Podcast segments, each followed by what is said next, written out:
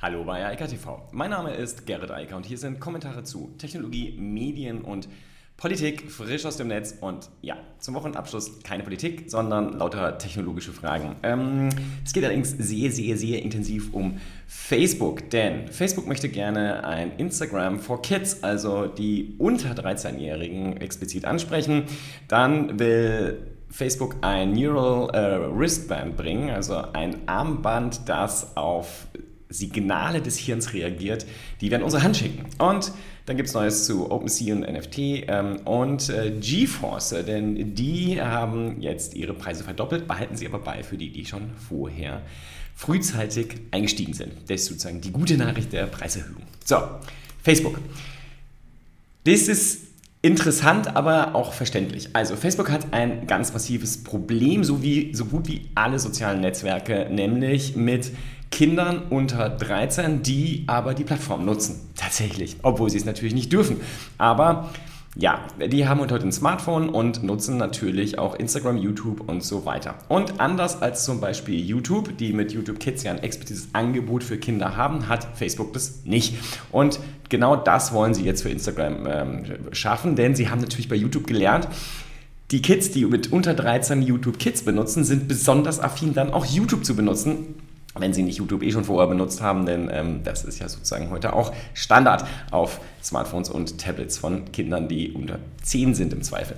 Also, dass Instagram das macht, ist klar. Dass darüber eine Diskussion läuft, ist genauso klar. Denn ähm, die logische Konsequenz ist, dass man damit natürlich Kinder schon sehr früh an dieses soziale Netzwerk heranführt. Und das ist natürlich auch Facebooks Interesse an dieser Situation, denn Facebook hat heute ähm, 3,3 Millionen, äh, Entschuldigung, 3,3 Milliarden äh, aktive, äh, monatlich aktive Nutzer und will natürlich mehr Nutzer haben, um mehr Werbeerlöse zu generieren. Und gerade Kinder sind natürlich eine besonders gern gesehene Werbezielgruppe, das ähm, kennt man aus dem Fernsehen und natürlich geht es in sozialen Netzwerken noch viel besser mit all den schönen personalisierten Werbefunktionen, die man dort zur Verfügung hat. Noch zumindest, denn auf Apple-Geräten wird es ja demnächst sehr schwierig.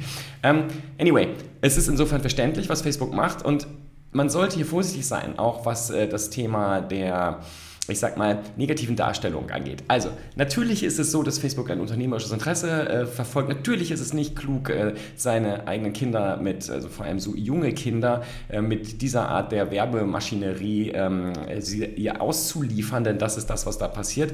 Ähm, ich glaube, dass Kinder damit nicht gut umgehen können. Die werden damit sozusagen sehr stark angefixt, logisch. Aber, wie gesagt, das kennen wir schon. Und jetzt muss man aber die Gegenseite auch sehen. Und das ist das große Aber. Das Problem ist, wenn diese Kinder illegal auf der äh, Erwachsenenplattform sind, also auf dem klassischen Instagram, ist die Situation meiner Meinung nach noch viel schlimmer. Ich glaube, dass es klug ist, was YouTube dort gemacht hat, also Google bezüglich der unter 13-Jährigen gesagt, okay, wir schaffen einen Raum, wo sich halt nur Kinder aufhalten und es auch ein explizit dafür optimiertes Programm gibt. Im Hinblick auf die Werbung schwierig, im Hinblick auf den Schutz von Kindern, glaube ich, besser. Und insofern halte ich das äh, für ziemlich klug, was äh, Facebook da machen will, auch wenn natürlich das, ähm, unternehmerische, der unternehmerische Teil dabei äh, durchsichtig und offensichtlich ist. Aber geschenkt, ich glaube, dass es sinnvoll ist.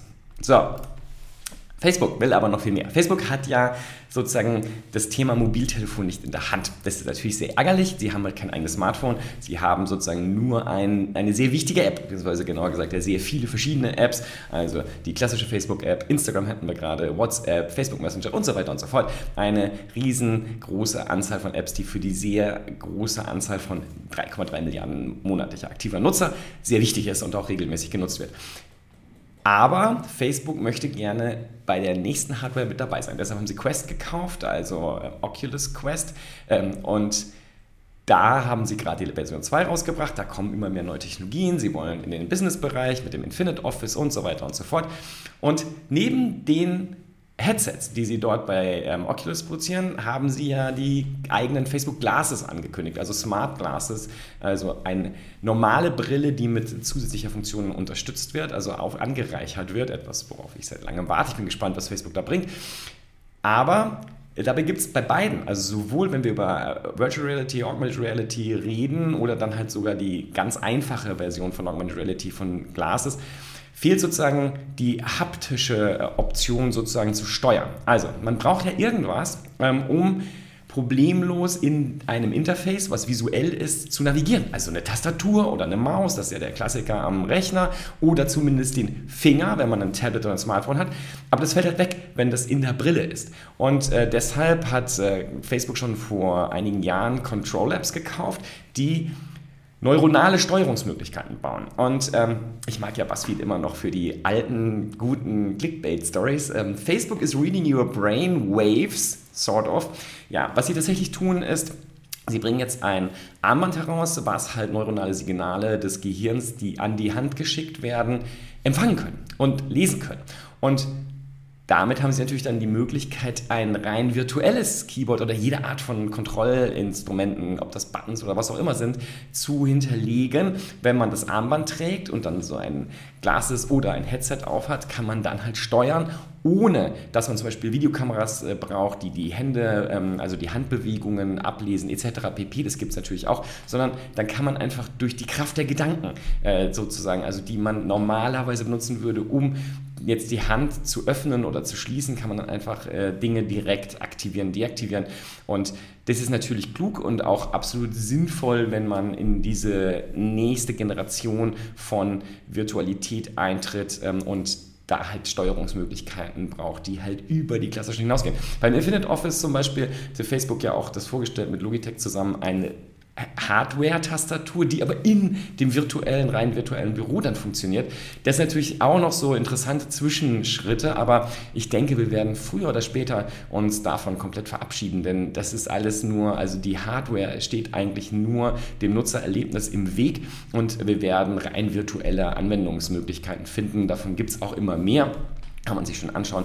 Und hier sagt Facebook jetzt, wir sind relativ nah da dran und wollen das machen. Was halt interessant ist, in dem Gespräch mit BuzzFeed ähm, hat dann auch der Zuständige äh, dann gleich gesagt, I cannot emphasize this enough. This cannot read your brain. Ja, ähm, es geht das andersrum. Es geht halt darum, dass es lesen kann, was das Gehirn an die Hand äh, schickt. Und ich glaube, bis irgendwer das Gehirn wirklich lesen kann, dauert es noch ein bisschen, wobei wir da ja auch besser werden. Aber nicht was die Gedanken angeht, aber an die Steuerungen, die wir an den restlichen Körper schicken. Das wird ja auch noch spannende Entwicklungen geben, gerade für Leute, die Beispiel Behinderungen haben und das dann in irgendeiner Form überwinden werden können. Das ist ja auch in der Mache, aber darum geht es jetzt hier nicht. Hier geht es um einfache Steuerung irgendwann von der Tastatur zum Beispiel.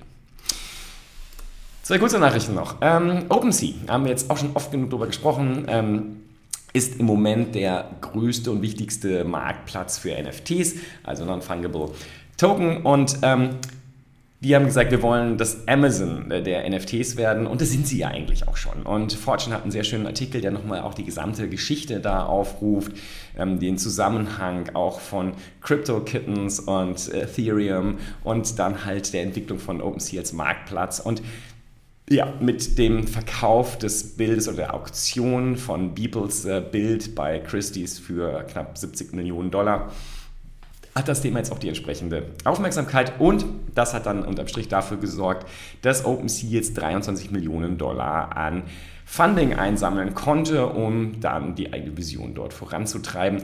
Ist halt ein sehr spannendes Start-up. Wir werden sehen, wie sich das ganze Thema NFTs weiterentwickelt. Es gibt da sehr unterschiedliche Meinungen zu, wie immer. Ähm, interessant zu sehen ist halt, wie lange das am Markt ist. Und ich hatte ja das Thema auch schon man muss halt, wenn man Käufer ist, äh, sehr genau hingucken, was man da eigentlich kauft. Ähm, rechtlich, gerade wenn es um Copyrights geht, häufig ist es nicht so viel. Also ähm, man hat keine weiteren Rechte, um das sinnvoll auszugestalten. Aber darum geht es hier auch gar nicht. Es geht darum, Dinge zu verknappen, künstlich, und sie dadurch, also gerade im Kunstmarkt, dann interessant zu machen, weil Leute etwas besitzen wollen, auch wenn es tatsächlich jeder permanent zugänglich hat im digitalen Raum, ist es halt für einige doch wichtig, dass sie sagen können, es gehört aber nur mir. Ähm, ja, auch wenn das mit sonst wenigen Rechten einhergeht. Und das ist ja auch völlig okay. Äh, jedem sein Hobby. Ähm, ja, Hobbys.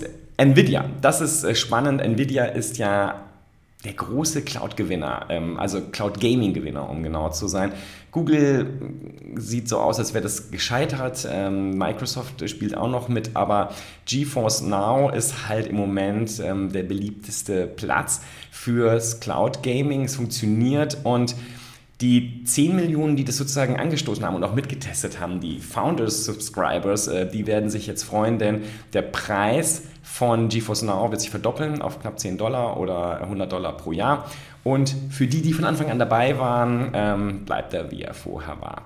Ähm, das ist natürlich eine, auch eine nette Geste, aber es zeigt auch, dass Nvidia ganz offensichtlich weiß, dass sie mit der Entwicklung jetzt durch sind und dass das funktioniert, dass es angenommen wird. Das liegt natürlich auch an einigen Titeln wie Fortnite etc., die auf der Plattform laufen.